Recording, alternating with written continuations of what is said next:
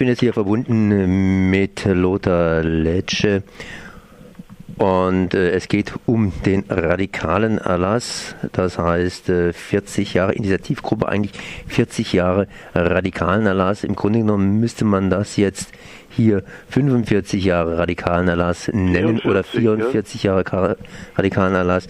Denn der radikalen Erlass, der ist ja vom damaligen Bundeskanzler Willy Brandt, SPD, im Jahre 1972 im Januar erlassen worden. Und äh, ja, ich will jetzt gerade mal wissen, wie aktuell ist denn das noch mit dem radikalen Erlass?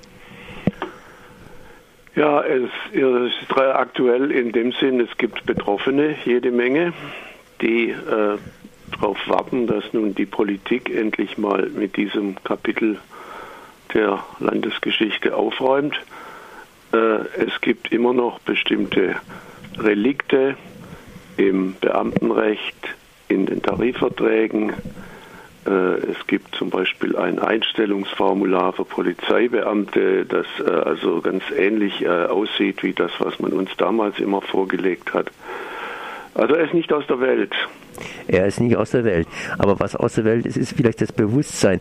Was ist denn überhaupt der radikale Erlass für die etwas Jüngeren unter uns? Das heißt, was hat denn Willy Brandt damals geritten, dass er hingegangen ist und diesen radikalen Erlass erlassen hat? Also äh, er wollte Linke aus dem öffentlichen Dienst fernhalten, vor allem Kommunisten. Das war damals sein erklärtes Ziel. Ähm, man hat einfach das Beamtenrecht äh, so verschärft oder akzentuiert, dass man gesagt hat, wir machen jetzt in Zukunft bei jedem, den wir in den öffentlichen Dienst einstellen, eine Art Regelanfrage beim Verfassungsschutz. Und wenn die sagen, der war in irgendeiner Gruppe oder der äh, war bei irgendwelchen Veranstaltungen oder der hat dies und das gemacht, dann hat man äh, eine sogenannte Überprüfung vorgenommen, also den Leuten, äh, die Leute zu verhörartigen Anhörungen einbestellt. Und da mussten sie dann die Zweifel an ihrer Verfassungstreue ausräumen. Äh, wenn ich sowas zitiere, muss man sich bitte immer die Gänsefüßchen dazu denken, gell? Willy Brandt war aber auch bekannt für seinen Spruch, mehr Demokratie wagen. Und das ist ja irgendwo demokratiefeindlich oder zumindest informationsfeindlich. Man will sich ja nach links und rechts äh, ein bisschen informieren und dann sich seine eigene persönliche Meinung bilden. Ja, äh, Demokra mehr Demokratie wagen, das hat er 1969 gesagt.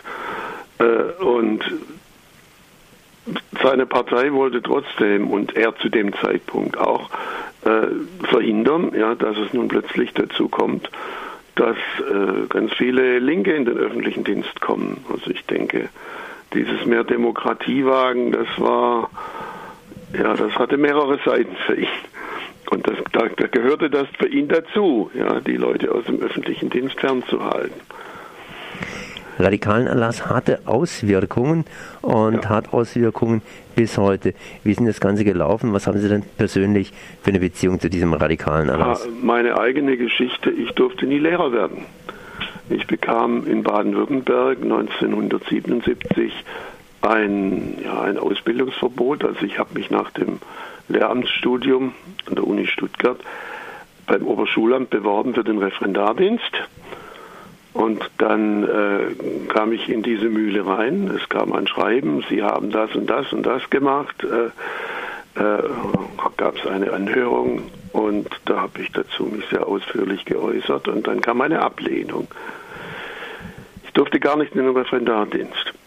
Und dagegen habe ich dann geklagt und damals war die Rechtsprechung so, dass dann die Verwaltungsgerichte in drei Instanzen gesagt haben, äh, ja, das war berechtigt.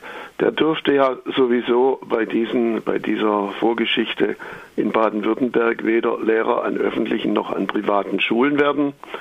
Äh, deshalb war dieses Ausbildungsverbot praktisch gerechtfertigt. Also man kann wirklich sagen, es war ein echtes Berufsverbot als Lehrer.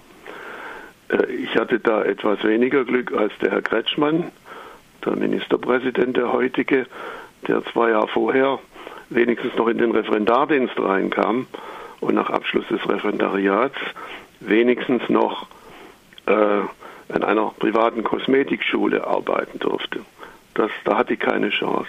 So, ich habe dann natürlich beruflich mich anders orientiert, äh, bin dann beim Deutschen Institut für Fernstudien in Tübingen als wissenschaftlicher Angestellter gelandet. Das hatte den Status einer rechtsfähigen Stiftung des privaten Rechts, war aber vom Staat finanziert und da kam am letzten Tag der Probezeit am, ein, am, äh, ja, am 30. Juni 1981 nochmal eine Kündigung und vorher war der Direktor ins Ministerium bestellt worden und die haben dem gesagt, den, den müssen sie kündigen.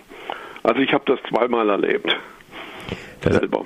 Das heißt, der Radikalenanlass hat ziemliche Auswirkungen auf die Berufsausübung, beziehungsweise ja. vielleicht schon im Vorfeld, dass sich Menschen überlegen, wie sie sich politisch verhalten wollen oder informieren wollen. Genau, es war ein Anpassungsinstrument. Man hat die Menschen zu einer Art politischer Anpassung damit zwingen wollen.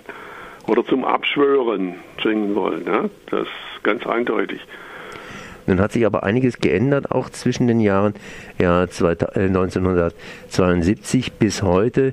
Die DDR ist aufgelöst, das heißt, ja. es gibt jetzt eine Bundesrepublik Deutschland äh, aus zwei Teilen bestehend und natürlich auch zum Beispiel in Baden-Württemberg ist Kretschmann ja schließlich auch in Amt und Würden hinein. Wie äh, läuft es jetzt? Was haben wir jetzt hier mit dem radikalen Erlass? Gibt es den noch? Ist er überall noch aktuell? Beziehungsweise, wie sieht es aus? Also der, im rechtlichen Sinn, das war ein Beschluss der Landesregierung von 1973 zur Umsetzung dieses gemeinsamen Beschlusses der Bundesländer und des Bundeskanzlers Willy Brandt 1972. Das Ding ist formal außer Kraft. Ja, der radikalen Erlass in dem Sinn. Was nichts daran ändert, dass zum Beispiel an der Uni Tübingen und am Universitätsklinikum Tübingen, ich habe die Dinger selber gesehen, heute noch solche äh, Belehrungen und Erklärungen äh, sogar Rote Kreuzhelfern und studentischen Hilfskräften vorgelegt werden, wo ausdrücklich Bezug genommen wird auf diesen Beschluss der Landesregierung von 1973. Und da sollen sie also erklären, dass sie keinen Bestrebungen anhängen, äh, die freiheitlich-demokratische Grundordnung also zu gefährden und so ähnlich. Äh, er ist formal außer Kraft, aber es sind nach wie vor Dinge in Kraft, die dem gleichkommen. Das ist die eine Seite. Und die andere Seite ist, was, wird, was passiert nun mit den Betroffenen? Äh, laufen die nun sozusagen äh, für den Rest ihres Lebens als Staatsbürger zweiter Klasse? Äh, kommt irgendjemand mal auf die Idee, sich bei denen für die damalige Politik zu entschuldigen. Und was ist mit denen, die dadurch, dass sie ihren Beruf nie ausüben durften, also wenn ich jetzt nie Lehrer geworden wäre und nie ein anderer, was anderes gefunden hätte, dann wäre ich ja in einer Art von Altersarmut. Was passiert mit denen? Das ist der, das Anliegen unserer Initiativgruppe, dass da auf der politischen Ebene etwas passiert. Und da haben wir uns an die Landesregierung und an den Landtag gewandt. Was ist jetzt da passiert? Da ist, äh, wir haben also mehrfach Briefe an die Abgeordneten geschrieben, an den Ministerpräsidenten geschrieben. Äh, da ist jahrelang gar nichts passiert. Und jetzt im letzten Jahr, also habe ich praktisch zu Weihnachten am 24. Dezember einen Brief aus dem Staatsministerium bekommen von der Leiterin der Grundsatzabteilung auf Veranlassung des Ministerpräsidenten äh, hat er, wurde, da wurde mir also mitgeteilt, ja, also an eine generelle ähm, äh, äh, Rehabilitierung aller Betroffenen des radikalen Erlasses äh, sei nicht gedacht. Aber eine wissenschaftliche Aufarbeitung des Problems wurde uns in Aussicht gestellt. Ja gut, ähm, wir hatten eigentlich äh, vorher einen runden Tisch gehabt mit äh, Abgeordneten der Grünen und der SPD-Fraktion, also der Regierungsmehrheit im Landtag. Und wir haben diesen Abgeordneten 13 äh, Fälle äh, haben persönlich vorgestellt und noch weitere Fälle dokumentiert und waren eigentlich im Gespräch soweit, dass es die Absichtserklärung gab in der letzten Landtagssitzung am 17. Februar soll noch äh, ein Antrag eingebracht werden den, für den diese beiden Parteien ja die Mehrheit gehabt hätten, der so eine Art vager Entschuldigung ja, des Landtags beinhaltet. Aber dazu kommt es nicht. Wir haben dann im Januar aus der Zeitung erfahren, aus der Main-Neckar-Zeitung in Heidelberg, dass die Fraktionsklausuren dieser beiden Landtagsparteien das nicht machen werden. Und daraufhin haben wir uns an die Öffentlichkeit gewandt. Das heißt, in Baden-Württemberg selber ist trotz Grüne-Rot praktisch nichts groß passiert.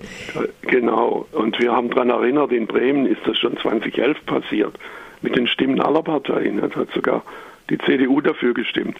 Aber in Baden-Württemberg kriegen die das nicht hin. Warum haben sie das nicht hingekriegt? Beziehungsweise, wie wird das Ganze begründet? Das dürfte ja wohl interessant sein. Ja, ich kann Ihnen halt vorlesen, was in der Rhein-Neckar-Zeitung steht.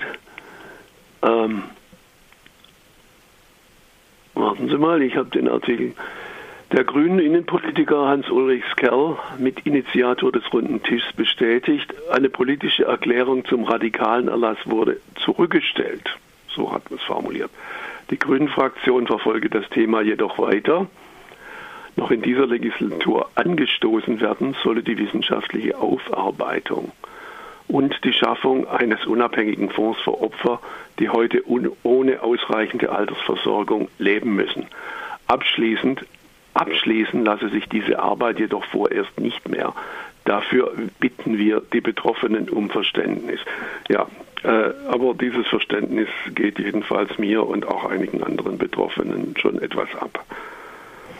Dazu lässt sich eigentlich nicht groß mehr sagen. Ähm, ist geplant, dass, dass da irgendwie zum Beispiel man versucht, weiterhin Berufsgruppen auszuschließen? Ich meine, jetzt in der jetzigen Zeit können wir hingehen und könnte sagen, radikalen Erlass gegen rechts. Also es, äh, in dem Brief, den ich da erhalten habe vom Staatsministerium, wird gesagt, im Grunde dieses Instrumentarium müsse äh, deshalb äh, sozusagen in Kraft bleiben, um sich gegen Rechtsextremisten wehren zu können. Und das ist nur ein Argument, das äh, wirklich ein Geschmäckle hat. Äh, erstens, historisch ja, hat dieser radikalen Erlass, also damals war ja noch die NPD im Landtag, ne, äh, dagegen gar kaum eine Rolle gespielt. Es gab Einzelfälle, da hat man also tatsächlich NPD-Leute aus dem öffentlichen Dienst entfernt. Bloß, äh, die hatten auch Dinge gemacht, ja, also die hatten sich in ihrem Beruf Fehlverhalten, da gab es natürlich Ansatzpunkte, um die aus dem Dienst zu entfernen, die mit diesem äh, Anhörungs- und, und Regelanfrageinstrumentarium gar nichts zu tun hatten. Das ist das eine. Äh, und das andere ist, äh, eigentlich ist die Bundesrepublik Deutschland ein, äh, ja, ein Staat, der auf einer Verfassung beruht, die 1949 in der Auseinandersetzung mit der Nazizeit. Also das Grundgesetz äh, hat ja eine Anti-Nazi-Klausel. Das weiß bloß fast niemand. Artikel 139 sinngemäß steht da drin, die äh, damals äh, von den Alliierten erlassenen Bestimmungen zur Befreiung Deutschlands vom Nationalsozialismus und Militarismus gelten weiter. Das kann man umsetzen. Also man kann durchaus auf dem Boden der Verfassung gegen Nazis vorgehen. Nur so geht niemand an die Sache ran. Das sagt zumindest Lothar Lesch. Das sage ich, ja. Und, und, äh, und weil ich diese Auffassung vertreten habe in der Anhörung gegen mich, hat man mir ja gesagt, ich hätte ein selektives Verfassungsverständnis.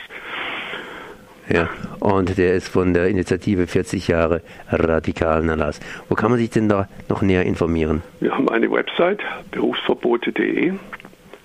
Da kann man sowohl über den historischen Hintergrund als auch über die aktuelle Auseinandersetzung einiges erfahren. Und vielleicht erfahren wir in ein paar Jahren mehr darüber, wie es weitergegangen ist mit dem radikalen Erlass beziehungsweise mit der Rehabilitierung. Wir bleiben dran, also da können Sie davon ausgehen. Da gehen wir auch davon aus. Ich danke auf jeden Fall mal für dieses Gespräch.